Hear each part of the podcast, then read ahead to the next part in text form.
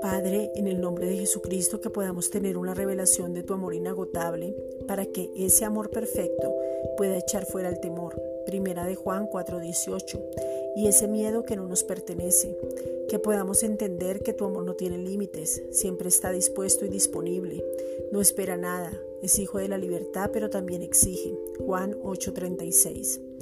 Hemos sido creados para la alabanza de la gloria de tu gracia.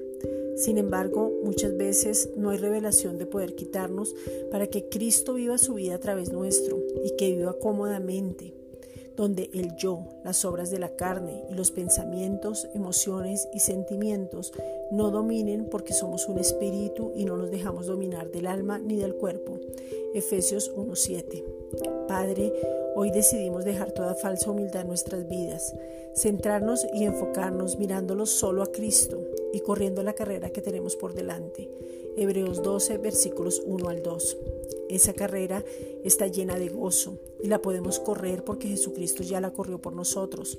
Por eso te pedimos que sobrenaturalmente podamos entender nuestra naturaleza, Juan 3:6, y responder a la misma, que alimentemos nuestro espíritu, Efesios 6:17, que podamos sumergirnos en el agua de la palabra, Juan 7, versículo 37 al 39, y encontrarnos en ella para que se cumpla todo lo que tú has dicho de nosotros, que crezcamos en la gracia, segunda de Pedro 3:18, que tomemos determinaciones sabias y oportunas donde crezcamos y nos mantengamos firmes, que estemos atentos a cada suceso para que venga una revelación nueva y fresca con unción, denuedo y que seamos llenos del Espíritu Santo.